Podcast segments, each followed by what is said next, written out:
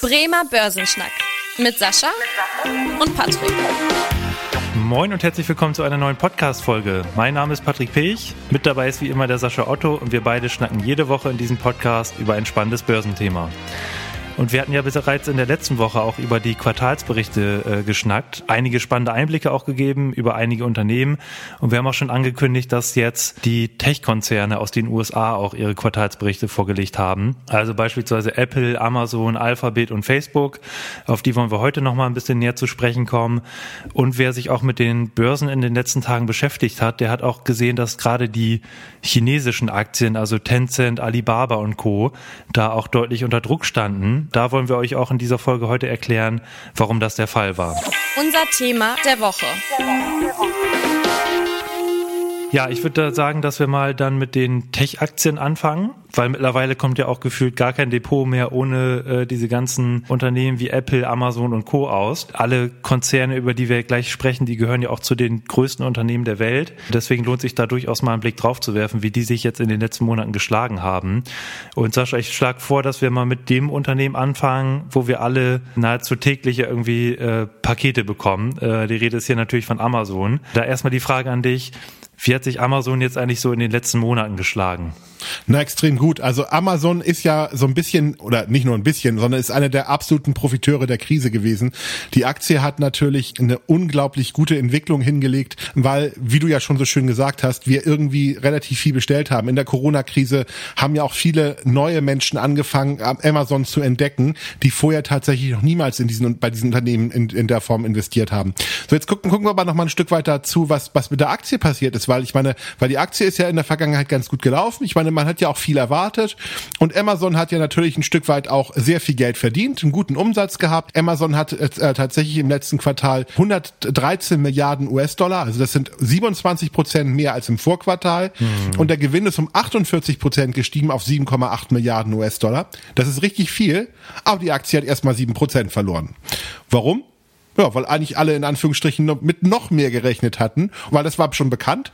Und das zweite, der Ausblick war ein bisschen schlechter. Also man erwartet jetzt nicht mehr, dass man diese gleiche Entwicklung wiederholen kann. Hm. Ich meine, oh Wunder, wenn wir alle wieder in die Innenstädte dürfen, dann werden wir das bestimmt auch ein Stück weit tun. Und Amazon hat erstmal nur gesagt, dass sie wahrscheinlich äh, weniger verdienen werden oder weniger Umsatz machen im letzten Quartal. Und das hat erstmal die Anleger so ein bisschen verschreckt und hat dazu geführt, dass die Aktie erstmal auf den Deckel gekriegt hat und sieben Prozent verloren hat. Hm. Genau, da, da sieht man auch wieder so schön, dass es wie auch in der letzten Folge schon mal kurz beschrieben, gar nicht so sehr darauf ankommt, ob das Unternehmen jetzt im letzten Quartal sehr gut gewirtschaftet hat oder ähm, da sieht man ja auch hier, wie du schon gesagt hast, deutlicher Umsatzanstieg, deutlicher Gewinnanstieg. Aber was halt eben für die Analysten umso wichtiger ist, ist immer so der Ausblick, ähm, weil, sage ich mal, die Aktionäre, die sind ja auch immer daran interessiert, auch in Zukunft an einem profitablen Unternehmen beteiligt zu sein. Ich meine, das ist Amazon natürlich weiterhin, aber wie du schon gesagt hast, der Ausblick war hier natürlich so ein bisschen verhaltener als von den Analysten erwartet. Und deswegen hat die Aktie nachgegeben. Ja, und dann würde ich sagen, Gehen wir direkt mal zum nächsten Unternehmen rüber, was wir oder was nahezu auch jeder Mensch nutzt, also Facebook. Allein diese Zahl zeigt es, dass wir es alle nutzen, dass über 2,7 Milliarden Menschen täglich entweder WhatsApp oder Instagram nutzen. Und auch hier konnte Facebook wieder neue User gewinnen im äh, vergangenen Quartal und auch die Zahl der täglichen und aktiven Nutzer ist wieder äh, gestiegen. Die Zahl der Werbeanzeigen ist gestiegen. Facebook hat auch einen Umsatzanstieg verzeichnen können um 56, Prozent. Das lag auch daran, dass Facebook hier die äh, Preise gesteigert hat für die Werbeanzeigen. Also alle diejenigen, die irgendwie auch mal Werbeanzeigen schalten, die ähm, haben, waren davon auch betroffen. Ähnlich wie jetzt zum Beispiel auch Netflix, die die Preise für die Abos erhöht hat, hat sich dadurch natürlich bei Facebook auch der Umsatz gesteigert. Aber auch hier, Sascha, fiel die Aktie um 3,5 Prozent. Was war da der Grund? Also äh, war das auch ein verhaltener Ausblick oder was haben die Analysten hier quasi gefunden? Ich würde einfach tatsächlich mal sagen, auch da wieder, das ist alles schon erwartet gewesen. Also wir alle haben damit gerechnet, wie bei Amazon ja auch, dass das irgendwie sehr gut ausfallen wird. Tatsächlich sind die Zahlen auch ähm, alle ganz vernünftig, aber auch da wieder kann man einfach nur ein Stück weit sagen, dass äh, man auch wieder davon ausgehen wird, dass jetzt auch das Wachstum äh, weniger stark steigen wird. Und das Zweite, was natürlich auch eine ganz entscheidende Rolle spielt, die haben ja immer noch das Thema mit ihrem Datenschutz. Sie sind ja auch tatsächlich ganz massiv äh, mit der Europäischen Union im Streit. Das ist ja sogar so weit ein Stück weit eskaliert. Das ist jetzt ein Nebenkriegsschauplatz von, von Facebook, aber zumindest ist es mal erwähnenswert. Facebook hat ja ähm, die Firma Oculus gekauft. Oculus ist einer der großen Anbieter für Virtual Reality Brillen. Die haben ein Produkt rausgebracht, was sie ganz massiv daran koppeln möchten, dass sie auch, dass man auch einen Facebook Account hat. Das darf man aber nach deutschem Recht nicht, sodass das Produkt hier in Deutschland immer noch nicht verkauft wird. Die neue Brille von denen in der Form und man das nur über andere Märkte beziehen kann. Also es zeigt einfach noch ein Stück weit dieses Thema Datenschutz, was natürlich für Facebook eines der ganz großen Themen ist, spielt eine ganz entscheidende Rolle. Und das, äh, was auch noch ein großes Problem ist für Facebook jetzt so ein bisschen auch in der in der Zukunft ist Apple.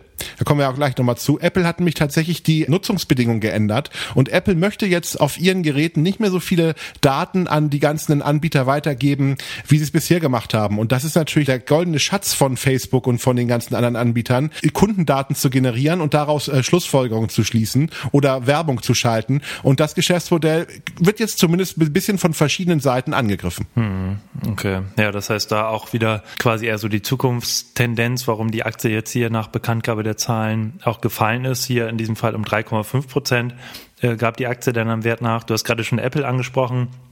Dann können wir da auch gerne nochmal drauf eingehen. Auch da wieder auf den ersten Blick fulminante Zahlen. Gewinnanstieg von 93 Prozent äh, auf 21 Milliarden US-Dollar beim Umsatz von 81 Milliarden US-Dollar. Da sieht man natürlich auch nochmal, was für eine hohe Marge da Apple auch verdient mit dem Verkauf. Natürlich vor allem der iPhones, aber Apple verdient ja auch damit hier sowas wie der Cloud zum Beispiel oder ähm, über den App Store, dass sie da auch ähm, Provisionen von bekommen. Das heißt auch hier wieder im vergangenen Quartal sehr, sehr gute Zahlen ähm, und auch, auch im nächsten Quartal jetzt wird ein zweistelliges Wachstum wieder erwartet. Aber was Apple auch quasi eher so ein bisschen beiläufig gesagt hatte bei den Quartalsberichten, dass jetzt gerade diese ähm, Lieferengpässe bei den Halbleitern zu Problemen führen, wo wir auch schon ein paar Mal drüber gesprochen hatten. Und auch da gab die Aktie dann nicht so stark nach wie Amazon und Apple, äh, Facebook, aber auch hier wieder um 1,5 Prozent nach. Das heißt, Sascha, auch hier wieder ähm, Halbleiter, sag ich mal, sind äh, sieht man auch hier wieder, sind enorm wichtig für die ganzen elektronischen Geräte. Wie stehst du dazu? Also äh, hast du da noch irgendwie einen Ausblick? Ja, nicht nur dafür. Also am Ende ist Halbleiter überall. Ne? Also inzwischen ist es ja sogar schon ganz schön schwierig, eine Waschmaschine oder einen Kühlschrank zu kaufen, wo nicht ein halber Computer eingebaut ist. Also hm. ähm, ist ja tatsächlich momentan so der Punkt. Und ich meine, wenn inzwischen sogar Kaffeemaschinen WLAN anfähig sind, muss man sich natürlich fragen, gut, wo ist der Sinn? Aber das ist ja momentan so ein bisschen die Entwicklung. Zeigt das natürlich, wo der Trend hingeht. Also so ziemlich alles im Haushalt wird ja irgendwie irgendwann über einen Computer betrieben oder bietet Dienstleistung darüber. Deswegen ist dieser Chipmangel natürlich in der breiten Masse auch angekommen. Und ich meine, was ich ganz spannend finde, wenn man mal reinschaut, Intel hat ja auch Quartalszahlen vorgelegt, also deswegen, das war ja auch eins der Unternehmen. Die haben natürlich auch noch eine Aussage dazu getroffen, wie lange dieser Chipmangel noch andauern wird. Und Intel ist da sehr pessimistisch und hat ganz klar gesagt, hm. wir werden bis 2023 noch einen Mangel an Chips haben. So, und das ist natürlich für die Wirtschaft oder gerade auch für solche Unternehmen wie Apple ein großes Problem. Auch für die Automobilhersteller. Und ich glaube, diese Aussage ist nicht ganz unrealistisch. Ich glaube auch eher daran, dass wir, dass diesen Chipmangel nicht nächstes Jahr schon gelöst haben.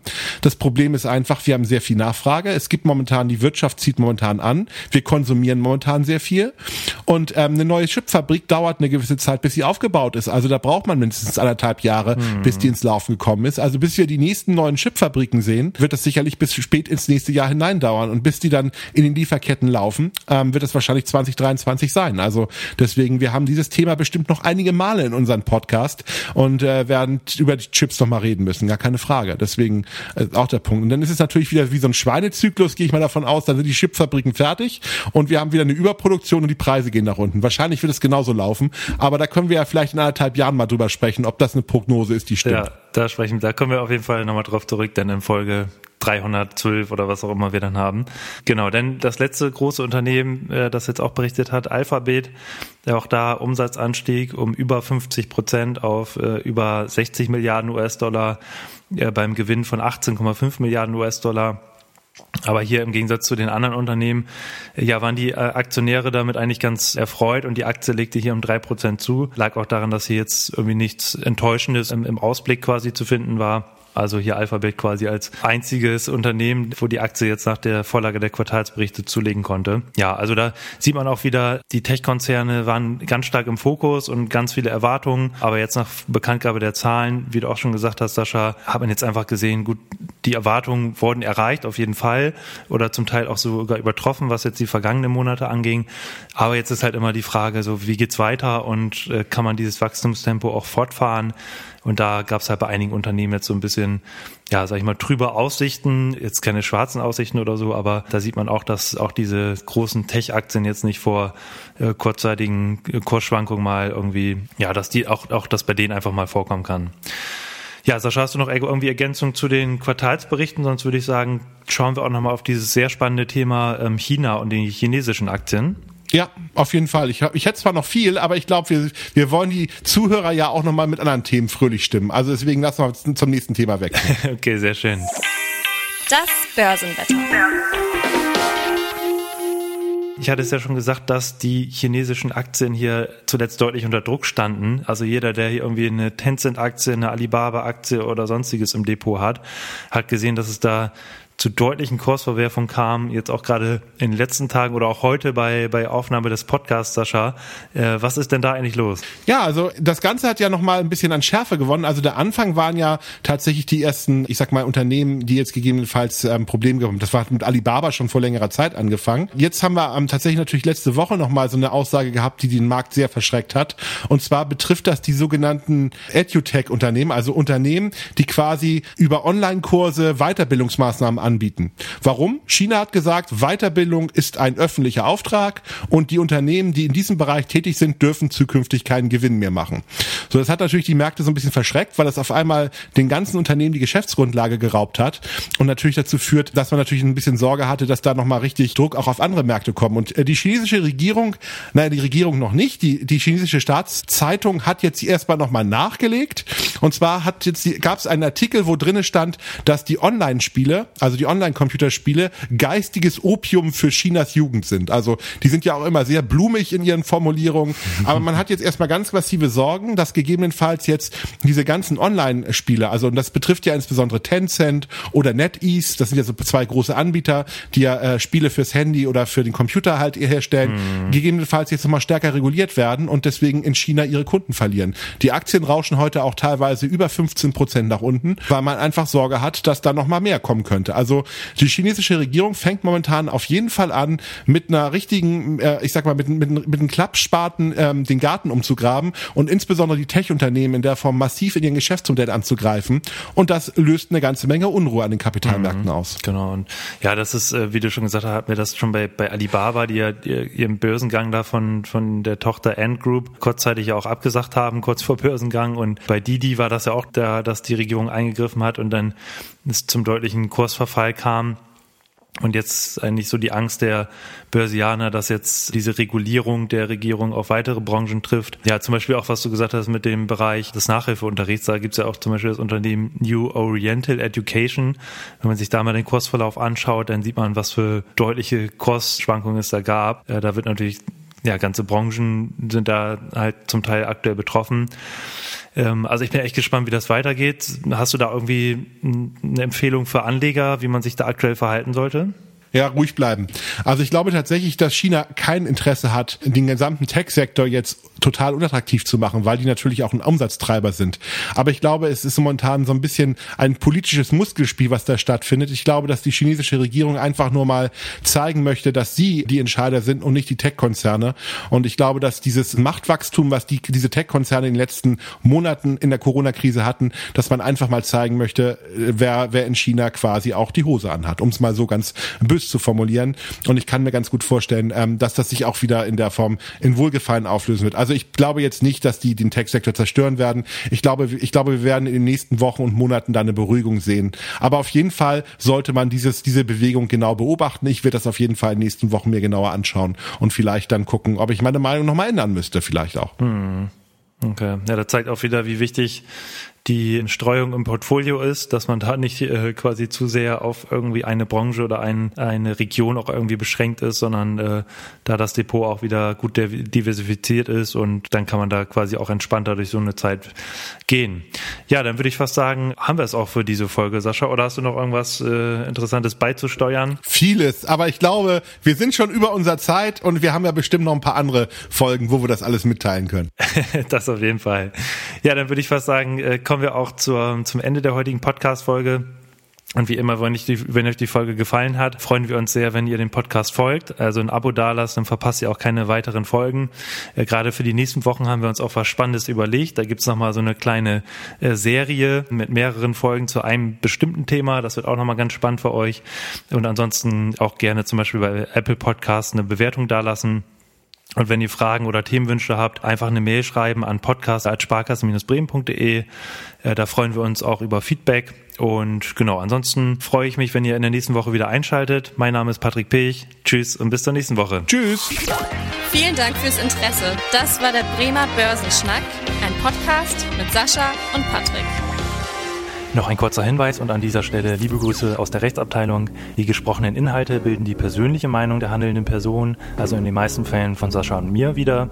Sie stellen also keine Handlungsempfehlung zum Erwerb oder zur Veräußerung der genannten Wertpapiere oder anderer Finanzinstrumente der genannten Emittenten dar.